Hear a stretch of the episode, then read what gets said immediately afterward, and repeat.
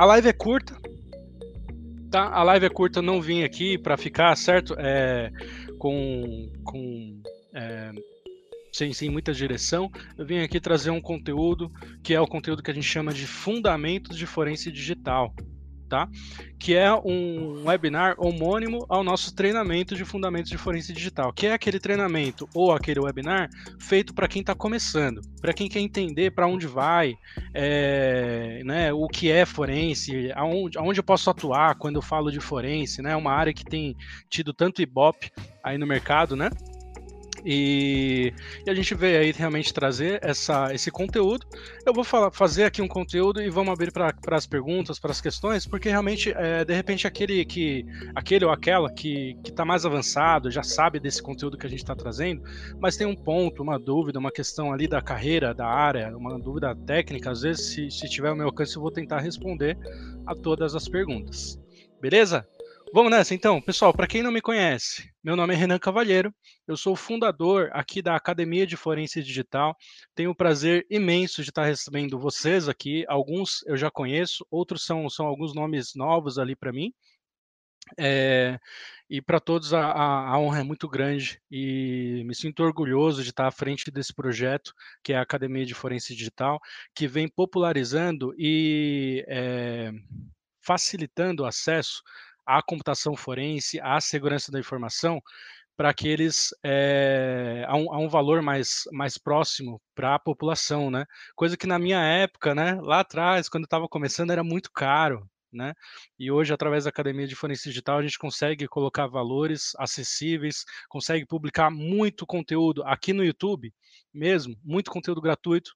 No nosso blog, pessoal, acessa lá academiadeforensedigital.com.br vai ter no menuzinho lá, blog, vocês vão ver a quantidade de artigos que a gente publica regularmente, tá? E um monte de artigo que será publicado ainda, todos gratuitos, para realmente auxiliar a área a se desenvolver no Brasil e auxiliar aqueles que se relacionam conosco a se desenvolverem nas suas respectivas carreiras. Beleza? Bom, então meu nome é Renan Cavalheiro, sou fundador aqui da Academia de Forense Digital, sou formado em análise e desenvolvimento de sistemas, pós-graduado em Cybersecurity pela Universidade Uniciv.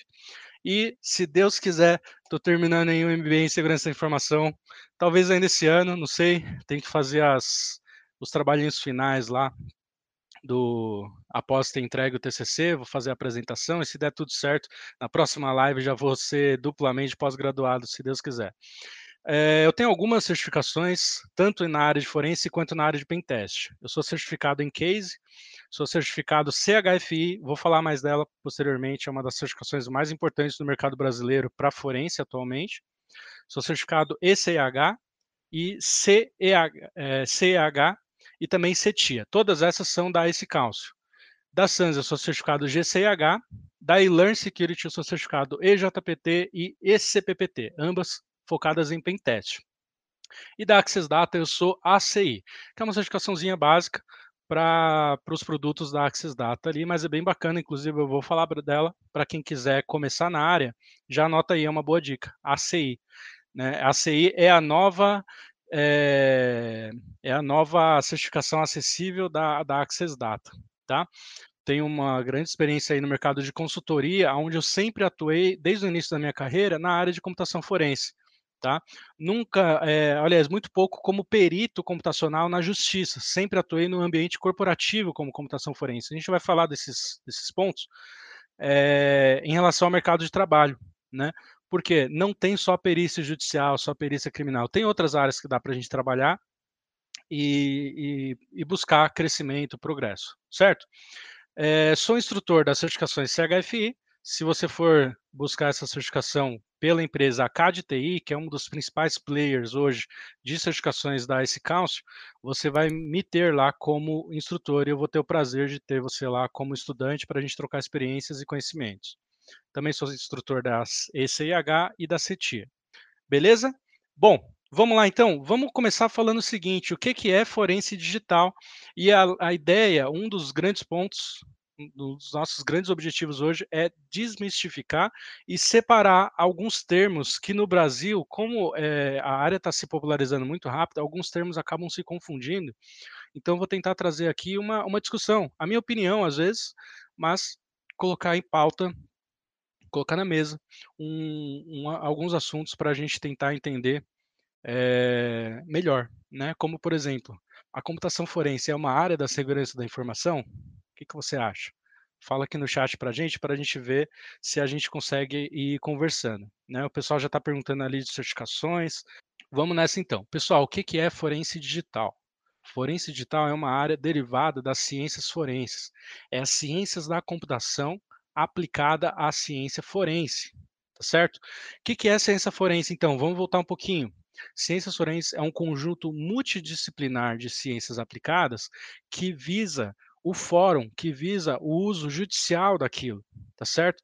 Então, quando a gente pensa em computação forense, ou ainda em modo mais amplo para envolver toda a tecnologia forense digital, nós estamos pensando na no uso da tecnologia para o âmbito judicial, para o âmbito fórum, forense, tá certo? Então, a gente precisa tratar a forense digital com o devido respeito e voltar às origens, falar de metodologia, tomar cuidado para não ficar naquele, eh, naquele âmbito de de muito muito técnico, né, muito tutorial, receitinha de bolo, de ferramenta, tanto que hoje aqui a gente nem vai falar de ferramenta, vamos falar do que é, vamos falar de conceito, vamos falar de metodologia, referências técnicas, porque a forense digital é uma área derivada das ciências forenses, né, ela é, hã, uma intersecção entre a ciência forense e a e a ciência da computação, e portanto, exige a devida metodologia dos seus procedimentos, para que aquele trabalho que você venha a fazer numa empresa, para uma determinada pessoa, num determinado caso, ele possa ser válido lá na frente, no âmbito de um processo judicial. Ok? Bom, quais são as sub-áreas da forense digital, né? A academia de forense digital, ela é se você olhar lá no no site, lá os nossos treinamentos, a gente dividiu a forense digital em vários pedacinhos. Por quê? Porque a gente precisa dividir as coisas para conseguir entender. Se eu te dar aqui um um monte de coisa num num assunto só, numa palestra só, num treinamento só, a gente vai ser muito raso nesse assunto, tá certo? Então nós viemos já desde muito tempo com uma proposta de dividir a forense digital em várias etapas, é por isso que é academia de forense digital, não academia de computação forense, por exemplo. Porque a gente decidiu que, pô, vamos colocar aqui computação numa caixinha, aonde a gente vai estudar PC, arquitetura, né, plataforma PC, aonde a gente vai estudar servidores. Vamos colocar aqui, eh, sistemas operacionais de plataforma PC, eh, macOS, Linux, várias distros, várias distribuições, né. Vamos colocar aqui Windows 7, 10, Server, né. Vamos colo colocar agora uma outra caixinha. Vamos criar uma caixinha de dispositivos móveis. Porque é completamente diferente uma coisa da outra, quando você pega, e a gente vai dar uma olhada nas referências técnicas, você pega a ISO 27037, você pega a RFC 3227, você vai ver que existem recomendações de como você deve lidar, de acordo com o tipo de dispositivo. Se ele está ligado, você age de uma forma, se ele está desligado, você age de outra. Se você tem suspeita que ele está ligado e criptografado, você age de uma outra forma, certo? E quando você fala de dispositivos móveis, tem de novo, uma outra forma para você lidar, tá? Porque dispositivos móveis, celulares, não se comportam, de maneira geral, na mesma maneira como se comportam, eh, os computadores, né, pessoais, os PCs, no âmbito de, hã, extração de dados, né. Hã, quando você fala de extração de dados de um HD, é muito fácil, né, você pega qualquer tutorial na internet, você eh, você vai ver, ah, tem diversas formas, vamos vamos dar um exemplo, remove o HD, coloca ali, eh, conecta ele num bloqueador de escrita e faz a cópia física através de uma ferramenta como FTK Imager, Tableau, Solo, sei lá. E um celular, você vai arrancar o HD do celular? Se você fizer isso, você está fazendo uma técnica chamada chip off, dificilmente você vai ligar o celular de novo.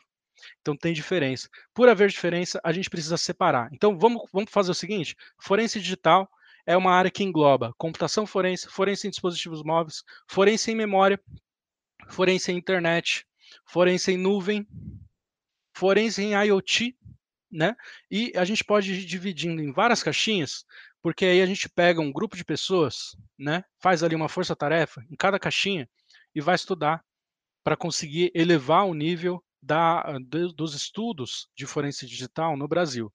É dessa forma que a, a Academia de Forense Digital se propõe a desenvolver a pesquisa e trazer inovações e consolidações dentro da área de forense digital. Tá certo? É... Bom, falamos aí das, das sub-áreas, né? Vamos falar então é, um pouquinho melhor sobre essas tais referências técnicas que eu mencionei, tá?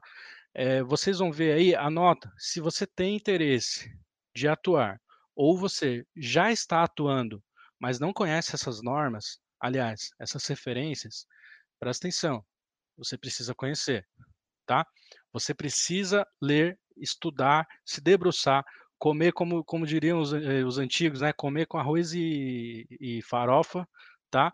É, eh, para você realmente conhecer ali e saber como lidar, porque essas são as normas que é, são as referências, são a base, a guia para é, eh, para você atuar na área. Então, quando você estiver lá na frente da sua carreira, for nomeado como perito, por exemplo, e você tiver feito algum procedimento que não é amplamente embasado nessas normas que a gente vai falar, você pode vir a ter o seu laudo é, re, rejeitado né, é rechaçado ali e até mesmo ser descredenciado, dependendo da, da forma como você estiver atuando, você pode vir a perder o seu cadastro, pode vir a, a sofrer um processo né, de litigância de má-fé, por exemplo, tá? É, por ter agido de maneira é, imprópria, por ter efetuado determinado procedimento que causou dano à evidência, ao processo. Então, faz o seguinte, tem intenção de, de atuar nessa área? O que você precisa fazer antes de, é, de qualquer coisa é estudar essas normas. Que normas, Renan? A ABNT ISO 27037. Abre aí, abntcatálogo.com.br, você vai ver, a, dentre outras, a ISO, a ABNT ISO 27037, que é uma referência técnica que dita sobre o manuseio de evidências digitais. Tá? Quanto ao manuseio, o que, que ela quer dizer com manuseio? Ela quer dizer desde o primeiro momento de identificação da evidência, de coleta da evidência, quando você identifica, é, você vai lá e aí leva consigo aquela evidência, seja para o seu laboratório, seja para uma sala reservada no local da, do incidente, uh, e faz a aquisição. Então, vamos, vamos combinar aqui, é, eu, até eu falo errado às vezes, porque é o costume, né? No Brasil, a gente se refere à coleta como, o, é, como sinônimo de cópia. Tá? Se você ler lá a ISO 27037, ela vai destacar para você muito bem a diferença entre coleta e aquisição. Coleta é levar o, o aparelho consigo, o dispositivo, a evidência levar consigo. E aquisição é o que no dicionário da informática se refere à cópia tá? Então, você vai ver lá na ISO, nos passo a passos ali que eles te dão, na ISO 27037, que você pode adquirir no próprio site da, da ABNT, tá? Vai pagar ali um valor de aproximadamente 150 reais, um pouquinho mais, um pouquinho menos, não lembro. É, você também pode buscar outros sites, como o da Target, por exemplo, é, que vão vender mais barato, por devido a uma maneira, modelo de negócio diferente eu acho que com os 20 reais você deve comprar ali esse, essa ISO também lá pelo site da Target, tá? Fica de olho. É, mas, obviamente, eu recomendo, assim como eu fiz, que você compre direto lá do site da ABNT, que já vem com seu carimbado seu nome, seu CPF, você pode é, fazer uso daquilo formalmente de maneira mais, é, mais tranquila, né, com a devida referência bibliográfica, mas é um documento para se chamar de seu, né? E a ISO ela vai falar de todos esses procedimentos quanto ao manuseio de evidências digitais: identificação, coleta, aquisição tá? e preservação. A ISO vai falar muito bem sobre cada uma dessas etapas que você, estudante ou profissional da área, tem que saber de cor e salteado, de trás para frente, invertido, embaralhado, tá? Para poder atuar na área, para você evitar cometer erros que podem vir a te levar a um processo judicial, um processo contra você, tá? Por é, agir temerariamente, por é, um processo de litigância de uma fé contra você. Se a gente ler lá o, o Código do Processo Civil, o artigo 465, eh, vocês vão ver aí toda, eh, toda a a ação, né, toda a a condução de um de um de uma perícia, desde o momento em que o juiz nomeia um perito, até todo o processo, tudo é é baseado ali na lei do Código de Processo Civil. No artigo 465 em diante, você vai começar a ver ali a nomeação do perito, e no na seção 2, artigo 79 e 80, você vai começar a ver sobre a litigância de má-fé, que se refere a, por exemplo, você alterar a verdade dos fatos, eu tô colando aqui no no próprio Código de Processo Civil, tá? Eh, usar do processo para conseguir um objetivo ilegal, tá? Eh, proceder de modo temerário em qualquer incidente ou ato eh, do processo, e aí vai, né? Provocar incidente, in interpuser recurso com intuito manifestamente proleratório, né? Ou seja, eh, você agir de forma que vai causar prejuízo ao processo, à condução da justiça. Então é importante, né, a gente tem tomado cada vez mais a a atitude de de trazer a formalidade de volta à computação forense, à forense digital, a esse assunto que merece toda a seriedade. Você não pode ir para o mercado sem ter o devido embasamento metodológico. Então, leia a ISO 27037, se debruce, estude ela, que com certeza vai ser um excelente caminho, tá? Nos nossos treinamentos, a gente passa um bom tempo discutindo cada parte dessas referências, eh, pra trocar experiências, trocar ideias, fazer, eh, estudos e interpretações do conteúdo. A RFC 3227 é muito parecida, tá? É já uma norma internacional lá do do IETF, né, é o Internet Engineer Task Force, é um órgão estadunidense, né, hã, que não tem exatamente uma um uso direto no Brasil, como a a ABNT 27037 terá, né, hã, mas ainda assim é um órgão extremamente respeitado internacionalmente. Então você pode, nos seus laudos, nos seus relatórios, utilizá-lo não só como fundamento metodológico, mas como referência técnica su pra condução de todo o seu processo, ok? Existem vários documentos bacanas também, eh, publicados pelo SWGDE, tá? Eh, os quais você vai ter ali até coisas bem modernas, como forense em drone, forense em IoT, ele já tem ali uma uma algumas referências, eh, algumas considerações que você pode utilizar para os seus estudos, beleza? Bom, como é um laboratório de computação forense? Ou um laboratório de forense digital? Vamos falar um pouquinho disso. Um laboratório de forense digital tem que estar equipado de 2 coisas máquina e humanos, né, recursos humanos, tá certo? Então a gente fala muito de equipamento, mas e os recursos humanos? Que tipo de profissional eu devo ter na minha empresa, na minha equipe, pra montar uma consultoria, pra montar uma empresa de perícias, né? Como eu devo proceder nesse ponto? Então a gente tem em 2 partes, recursos humanos e equipamentos. Fora a própria estrutura do laboratório, né, que pra, eh, pra isso vai ter ali algumas ISOs de referência, como a 9001 e a ISO 17005, que trata sobre como um laboratório deve ser, né. Essa é um tanto adaptada pra poder se encaixar na forense digital, mas ainda assim é o que há, eh, de referência, você pode dar uma olhadinha lá, ok? Bom, eh, em termos de hardware, que tipos de de equipamento a gente vai ter? "Renan, eu tenho um um i7 com 8 gigas de memória, posso fazer computação forense?" Pode. Você eventualmente vai precisar de mais paciência do que um que tenha, eh, sei lá, um um Xeon de 64 gigas de memória pra cada, sei lá, um Dual Xeon, 64 gigas de memória pra cada processador, mas você consegue trabalhar devagarzinho, então talvez seja um bom start.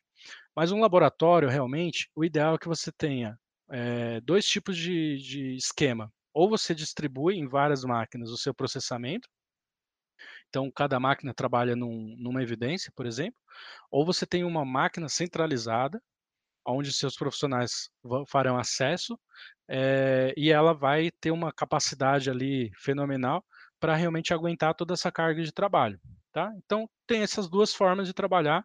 Eu tive a oportunidade de trabalhar em empresas que tinham cada uma a sua abordagem, eh, já trabalhei em empresas que distribuíam ali 20 computadores, em cada computador a gente processava 3 casos ao mesmo tempo, que eram computadores potentes, Eh, e também tive a a possibilidade de trabalhar em empresas que tinham um servidor de grande porte, um RAID, eh, pra ter um I/O de disco alto, né, eh, cheguei a a trabalhar em empresa que tinha RAID de SSD, né, então aumentava bastante a taxa de leitura e e escrita. Eh, hoje tem os os os as unidades de armazenamento NVMe, né, que por si só já chegam a uma taxa de 3 giga e 500, eh, megabytes de tre 3 giga e 500 bytes de de taxa de leitura escrita, né, um um uma taxa fenomenal. Eh, então você vai precisar pensar nisso, né, uma máquina que tenha, eh, uma boa leitura escrita de disco, por quê? Você lê aí pega qualquer computador, qualquer evidência que você for coletar, você vai se deparar com a situação de aí de um disco de 500 giga, é mais comum. Com frequência você vai ver discos de 1 tera até de 2 teras, que você vai ter que levar e vai processar em cima dela, então você vai fazer uma leitura muito, eh, muito volumosa, né, e essa leitura vai exigir, né, que eh, dependendo do seu software, vai exigir muita escrita de arquivos temporários ali pra processar e interpretar esse caso. Então você vai precisar também de um disco secundário, fora aonde você lê a evidência original, você vai precisar de unidades de armazenamento secundárias pra armazenar os seus cases, armazenar o cache, né, de preferência o cache na unidade com maior processamento, ok? Hã, em termos falamos agora de de computadores, né, em termos de software, cara, você vai precisar de inúmeros tipos de software, mas o mais importante é você definir qual vai ser o seu software básico de processamento, a sua suíte, né, então, no mercado temos aí pra todo gosto, né, dos dos pagos e muito caros, até os open sources e também muito bons. Eu vou dar mais foco no open source, obviamente.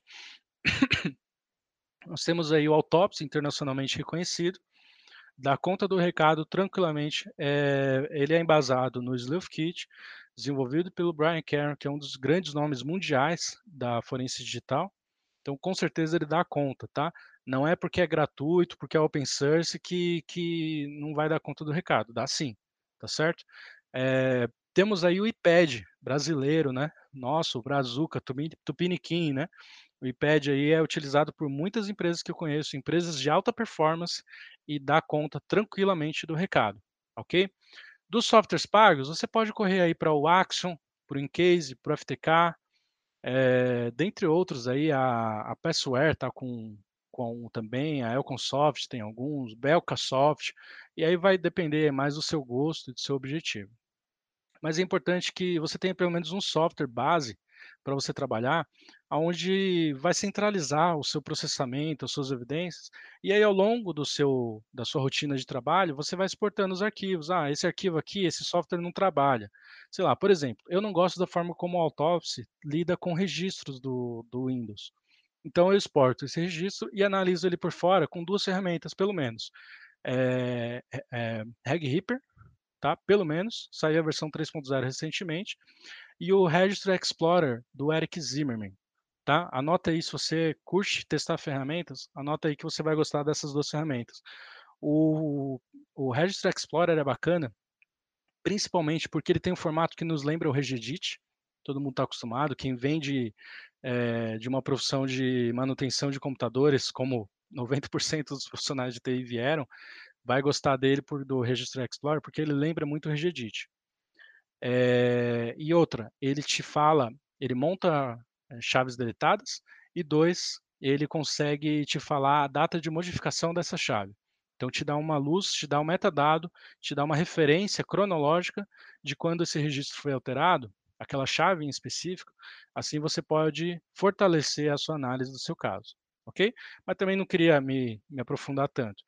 Eh, bom, vamos sair então aí do do da parte de computador, aonde você tem que ter esse software base, e outros N softwares pra te auxiliar nesse processo, como eu comentei, o Registry, eh, Explorer e o Regripper, dentre dezenas de outros, tá. Hã, você vai precisar de pelo menos um kit, uma maleta de prontidão, eh, pra ir e sair pra um uma diligência, pra uma coleta, né. Então, seja equipamentos físicos, sejam softwares, inclusive open source, você precisa de algum meio pra realizar a coleta de discos, unidades de armazenamento, HDD, SSD, etcétera, eh, e celulares, tá certo? Eh, pra coleta de discos, temos alguns muito famosos aí como o Tableau, o Solo, né, a as os equipamentos da da da da Solo, do Tableau, né, eh, o FR100 da da da empresa Flash Memory, né, o FR100 tá mais para um bloqueador de escrita, mas ele faz clone também. Eh, a empresa Flash Memory tá aí com uma boa representação nacional, pode te ajudar com isso. Mas, isso é mais pra quem tá realmente ali querendo levar aquelas aquelas maletas, né, bonitas, né, pra uma coleta, pra saltar os olhos à vista do cliente e tal. A coleta de disco a gente pode fazer com software open source. Então, por exemplo, se você tem um pouquinho coisa básica de conhecimento em Linux, você já vai saber que você consegue inicializar um computador por uma distro Linux Live, né, bootar um computador a gente fala, né, no no português aí, ó, no inglês aportuguesado, né. Eh, e a melhor distro que eu te recomendaria pra fazer isso, na minha humilde opinião, é o Paladin. O Paladin é maravilhoso, porque ele tem uma interface gráfica que consegue gerar logs dos seus procedimentos, logs bem completos. Se você faz uma imagem de determinado formato, ele lá atrás vai usar uma determinada ferramenta, que é o DC3DD. Se você faz em outro formato, ele vai usar o EWF Aquire, que são ferramentas que exigiriam uma linha de comando mais avançada, um pouquinho mínimo de familiaridade com linha de comando, mas ele faz tudo isso com interface gráfica, tá. Agora, profissional de forense não pode ter medo de linha de comando, pelo contrário, no nosso curso de computação forense, a gente passa metade do curso falando de hexadecimal, tá. Eh, em hexadecimal e e linha de comando, outra boa parte do treinamento, tá. Por quê? Você tá levando ali o título de especialista, né, então tem que realmente se aprofundar. Isso não quer dizer que você não possa buscar desempenho. A interface gráfica, muitas vezes, facilita o desempenho e evita o erro humano.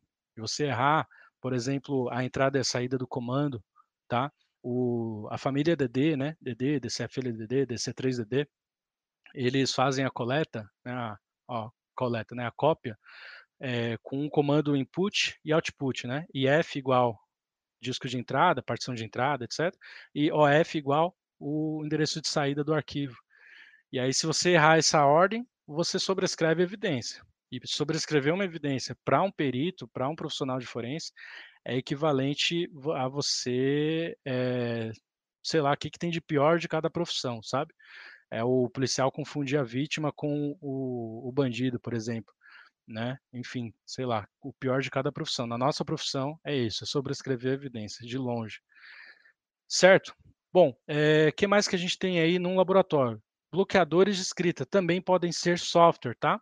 Eu indico aí o o InCase, a versão Acquisition, é uma versão free, mas você tem outros, eh, e também, se você preferir, você pode adquirir bloqueadores de escrita. Eu tenho aqui, por exemplo, a FR100, deixa eu mostrar pra vocês. Eu tenho aqui esse camarada aqui, ó, FR100. Eu coloco aqui na no source o disco de origem, esse disco fica bloqueado e eu posso acessar esse disco via USB, ó, conecto esse USB no meu notebook, e aí eu faço o bloqueio de escrita do dispositivo de origem. Isso evita que, eh, aliás, isso impossibilita, nem que eu queira, eu não consigo fazer alterações no disco de origem, então eu preservo a evidência, tá. Eh falamos de duplicadores, bloqueadores de escrita, documentos de cadeia de custódia, você vai precisar documentos auxiliares pra ficar de acordo com as ISOs, com a RFC, você vai precisar de documentação auxiliar que possa, eh, fazer alguns registros do da coleta, alguns registros durante o processamento, que às vezes não cabe ou não cai bem deixar na cadeia de custódia, tá. Eh, enquanto a equipe, cara, o legal é que seja uma equipe que saiba o que tá fazendo, né, uma equipe multidisciplinar, uma equipe que tenha um especialista, eh, de de mobile, um especialista de computação, um cara de mais de Mac, sabe aquele seu amigo Mac maníaco, Apple maníaco, né. Pô, pode ser que seja um bom cara pra se especializar em Apple, que é uma empresa que causa muitos desafios aí, traz muitos desafios pra pra forense digital, ok. Eh, bom, Falamos aí então de como é um laboratório, falamos das principais referências, falamos das sub-áreas, que o Lucas está anotando está me passando aqui no WhatsApp. É, já tem aqui ó, o Leandro, o Jorge, é, o Assis, o Bruno Girotti, é, várias perguntas anotadas aqui. mercado de trabalho. Qual o mercado de trabalho para forense digital? Bom, a gente pode dividir aí em pelo menos três esferas: a perícia, a assistência técnica e a consultoria. A perícia a gente pode dividir entre perito criminal, que é a perícia oficial, aquela que você tem que fazer concurso público para entrar, você se torna policial, né? Vai ser polícia científica. Tem o perito judicial, aquele que vai é, se cadastrar, vai ficar no hall de peritos do juiz, e o juiz eventualmente vai nomeá-los para auxiliar em alguma matéria técnica, de acordo com o CPC, que eu passei aí para vocês. É, teremos também os peritos ad hoc ou ad hoc, que são nomeados por delegados. Também é uma excelente maneira de você auxiliar a justiça, auxiliar o Estado é, e começar a trabalhar, tá? É você começar atuando como perito ad hoc, te dá já alguma experiência. E temos é, o assistente técnico, que vai ser conhecido como o perito da parte. É aquele cara que vai ficar de olho no lado pericial, vai ficar de olho no, no procedimento, no comportamento do perito do juiz, para ver se ele não está fazendo nada de errado, sabe? Para ver se ele está seguindo a ISO. Porque se ele der uma falha ali no processo, na cadeia de custódia, o assistente técnico, ele junto do advogado da parte, ele pode chegar a destituir esse perito do seu cargo, tá? E um erro na cadeia de custódia pode simplesmente levar a, a, a uma reversão completa do resultado do caso, tá? Então, assistente técnico, eles ajudam a fazer a balança funcionar, a balança da justiça, né? Ajudam a fazê-la funcionar. Temos os, o que eu chamo, pessoalmente eu chamo de consultoria. Tem muito profissional que chama de perícia particular. Não está errado, mas é, não está é, prevista aí efetivamente aí esse nome, não tem aí é mais uma questão de, de jeito de chamar. É, o fato é que tanto a perícia particular, entre aspas, ou a consultoria, ela ocorre antes de um processo acontecer, tá? É, são esses caras que vão auxiliar, por exemplo, uma empresa a fazer uma investigação do seu concorrente, dos seus sócios, é, dos seus funcionários. É onde eu mais atuo, na parte corporativa. Mas ainda assim, esse cara ele precisa levar os seus procedimentos de maneira extremamente metodológica, de acordo com as referências técnicas e a legislação vigente, para que aquele trabalho que ele faça possa lá na frente ser utilizado como evidência. Tá? Então, por mais que você, de repente, na sua empresa, se depare com uma situação que você precisa investigar uma, um funcionário, você precisa agir com cautela, metodologia e procedimento para que você é, evite de fazer aquele trabalho e perder a evidência, perder a validade daquela evidência. Por exemplo, causar alterações no disco, no computador, no celular, é, e lá na frente o perito não vai conseguir validar o seu trabalho, refazendo os seus procedimentos, porque você falhou né, na forma de agir com aquele trabalho. Então, toma cuidado.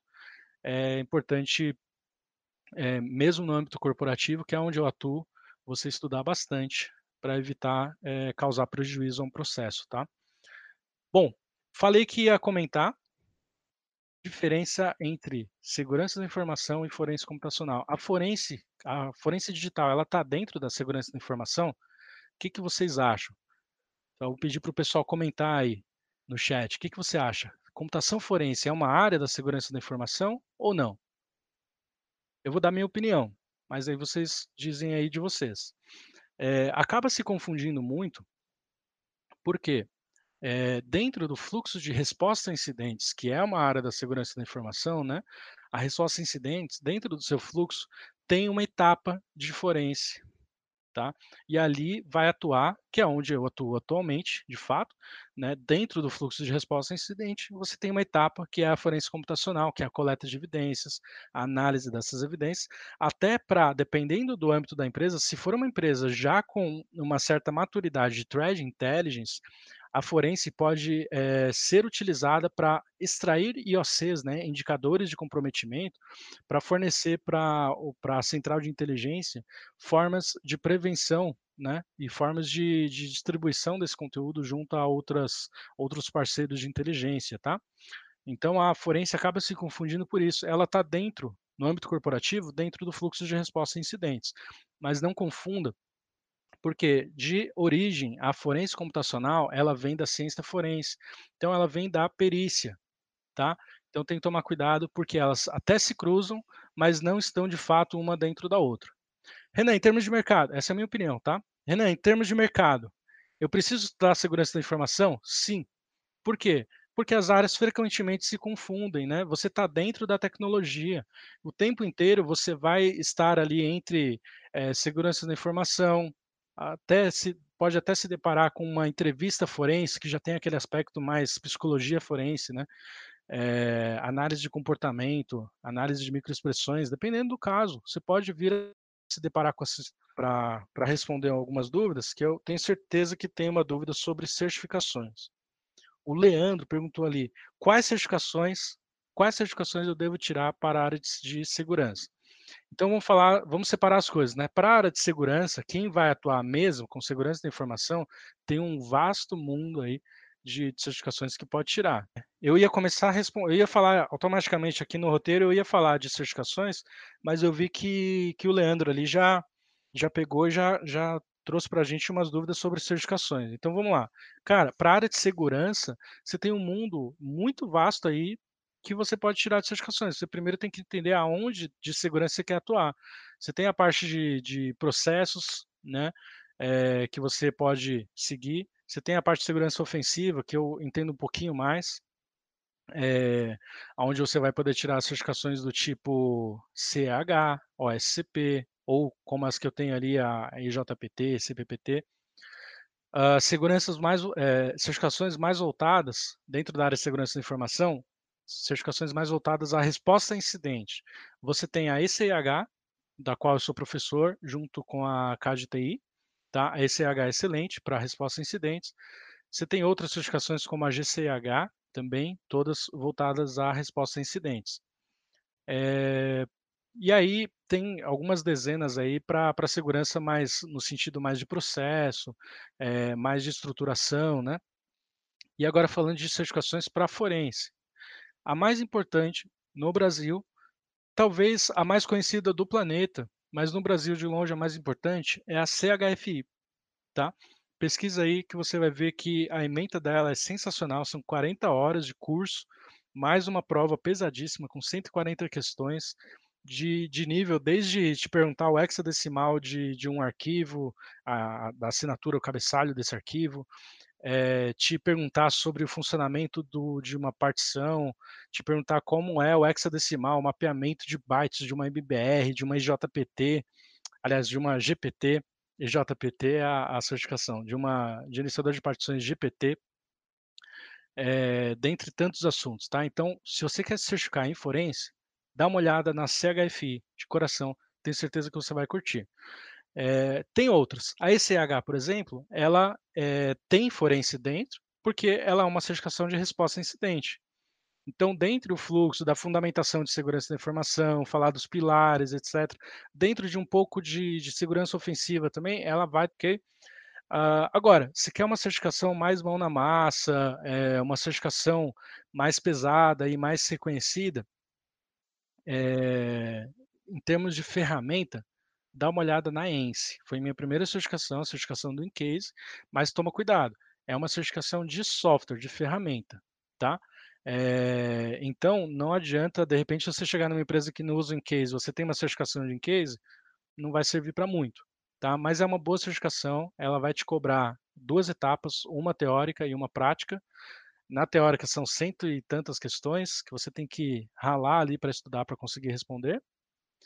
E, e, da parte prática você vai receber um estudo de caso e você precisa é, construir um relatório resolvendo aquele estudo de caso. São as minhas recomendações é, que eu acho que, que, são bem interessantes aí.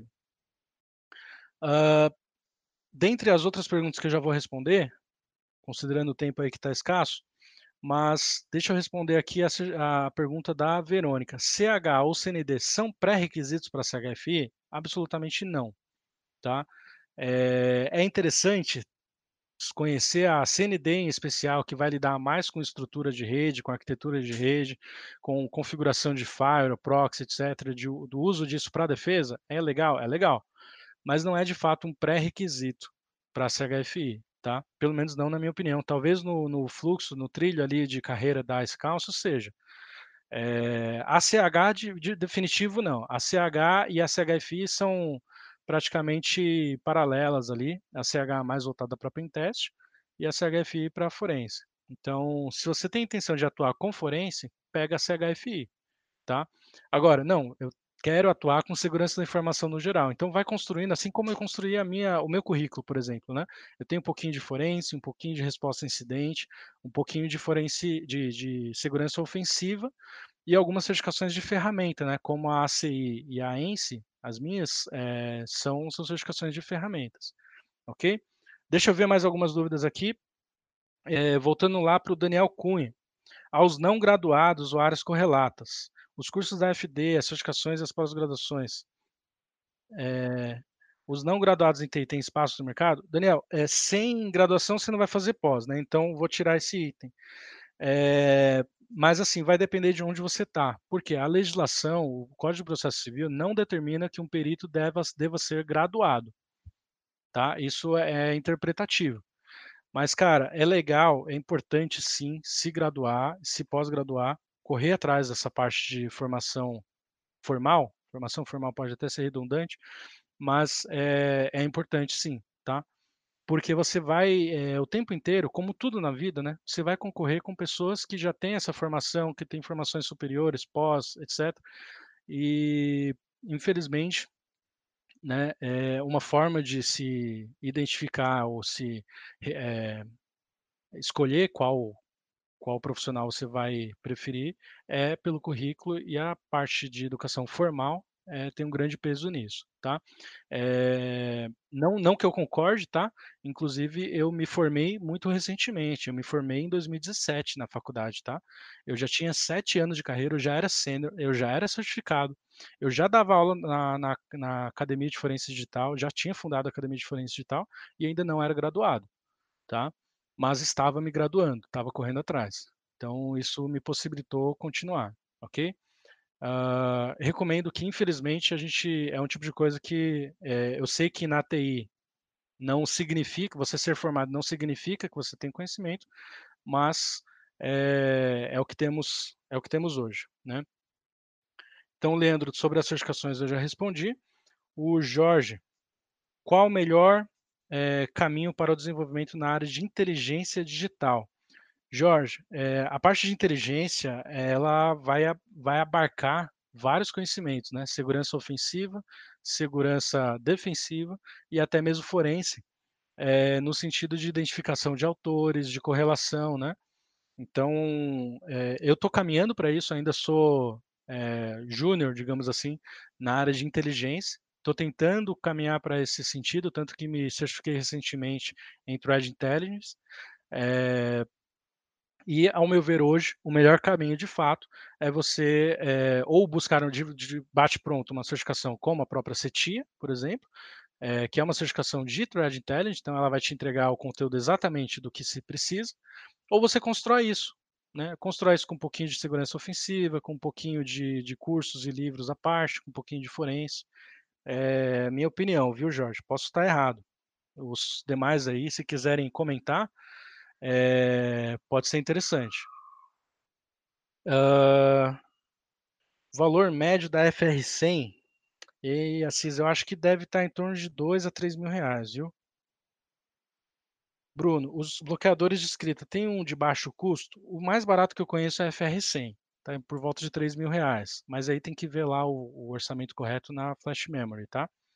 É, agora, se, se tiver realmente querendo evitar é, gastar, busca as soluções open source, né? Gasta aí dinheiro numa case USB boa, né, que não vai danificar o equipamento, e utiliza um bloqueador de escrita via software, tá certo?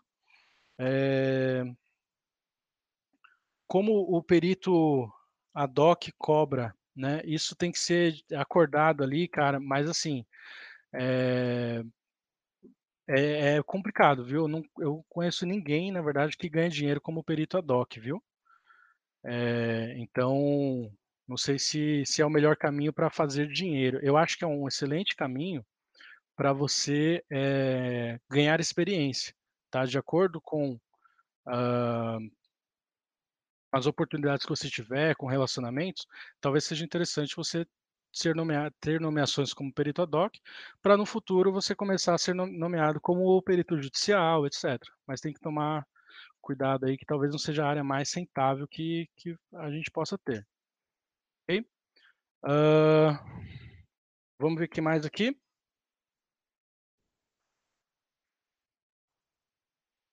É, o open source é o que salva, com certeza, a gente tem que se virar. Eh, o Felipe Rinaldi está comentando ali, sim, o perito oficial, o perito concursado, ele tem que ser ter tem que ser graduado, tá. Esse daí eu nem entro muito no mérito, porque é um né, ele vai ser assalariado, eh, ele vai receber ali do estado diretamente, né, então não tem muito o que discutir, o perito oficial. Agora, aquilo que mais está aí para a gente, né, o ad hoc, o perito judicial, os assistentes técnicos, essas coisas, ele não não tem essa exigência legal de formação. Então é uma possibilidade para quem não é formado, só que assim, hum, você vai entrar numa concorrência, né, então é interessante sim a formação, e além de tudo, né, o perito ele é um especialista. Então você tem que conseguir comprovar que você é especialista naquele assunto através dos seus certificados, e garantir os seus certificados com a sua atuação, eh, de maneira intocável, né, incorrigível. Ok? Hã, ó, o Marcos está comentando ali, ó, no TRT4 exigem até a pós, e tem que ser atual. Eu acho que faz sentido, né. Infelizmente, eh, a gente tem que né, eh, seria legal que o pessoal soubesse que no Brasil, infelizmente, tem muita formação que não serve, né, tem muita formação que você só vai lá, bate caneta e e já era, né. Então não comprova conhecimento. Mas, eh, de qualquer forma, é a única maneira que muitas muitos recrutadores, incluindo chamando agora os juízes de recrutadores, né, na hora que eles fazem a seleção, dele fazer uma seleção, é uma forma de de escolha, né. Não dá pra gente criar amizade com todos os profissionais pra saber se o cara é bom mesmo. Infelizmente, o currículo é o nosso cartão de apresentação, e a gente tem que cuidar dele e investir nele, tá. Investir, portanto, em si mesmo. Bom, pessoal, a Academia de Forense Digital se propõe a trazer cursos desde o básico, que é o curso homônimo, Fundamentos de Forense Digital, eu acabei de renovar ele. Nesse curso a gente vai ter ali 24 horas de treinamento, mais o mais um período de estudo de caso, pra falar de toda a metodologia, discutir a fundo as referências, a legislação, marco civil, eh, lei Carolina Dickmann, Código do Processo Civil, etcétera. Eh, trazer toda essa parte de equipamentos, certificações, e focar ali, cara, como que eu faço uma computação forense, como que eu vou trabalhar com o celular, como que eu trabalho com memória. A gente traz um um basicão de tudo, pra você poder se jogar no mercado. Depois você vem se especializando com a gente, a gente tem curso de computação forense, que é especializado na plataforma PC, curso de forense em memória, só forense em dados voláteis. Que que eu faço quando eu me deparo com uma máquina ligada? Que que eu tiro dela? Eu fotografo, eu faço dump de memória, eu pego os processos eu desligo, eu tiro da tomada, eu tiro o cabo de do tiro o plug, eu tiro a bateria, que que eu faço? Então a gente fala tudo isso no curso de forense em memória. Temos o nosso curso de OSINT, tá acontecendo inclusive agora, em paralelo à live. Eh, curso de forense em dispositivos móveis avançada, Chip-Off, com o professor Jorge Figueiredo, do Ministério Público lá de Natal, eh, maravilhoso. Eh, estamos investindo muito, estamos trazendo esse treinamento aí que é somos seríamos seremos aí uma das primeiras empresas a realmente fazer esse treinamento de maneira mais, eh, popular, tá, vai ser sensacional. Temos treinamento de perícia judicial e assistência técnica com o professor Leandro Morales e Marcelo Nadi, que são peritos de profissão. Eh, esse curso, inclusive, você tem um estudo de caso onde você vai entregar no final do curso um laudo pericial, e se seu laudo pericial não estiver bom, eles vão te reprovar e você vai ter que fazer melhorar o seu laudo até que você passa, até que eles percebem que você tá pronto pra ir pra um receber uma nomeação, né. E inclusive nesse curso eles ensinam passo a passo como ser nomeado, como se portar quando for nomeado, como proceder, né. Eh, quanto dá pra faturar, quanto não dá, tá certo? E, enfim, vem com a gente, estamos aí é, renovando o nosso portfólio de cursos e vamos longe, tá? O nosso certificado vai, já vale muito no mercado, já tem um grande reconhecimento e vai valer cada vez mais, pode ter certeza. Beleza? Vamos nessa então, pessoal? Espero ter acrescido de alguma forma aqui para vocês e vamos fazer mais lives juntos. Espero que é, a gente se veja mais vezes. Beleza?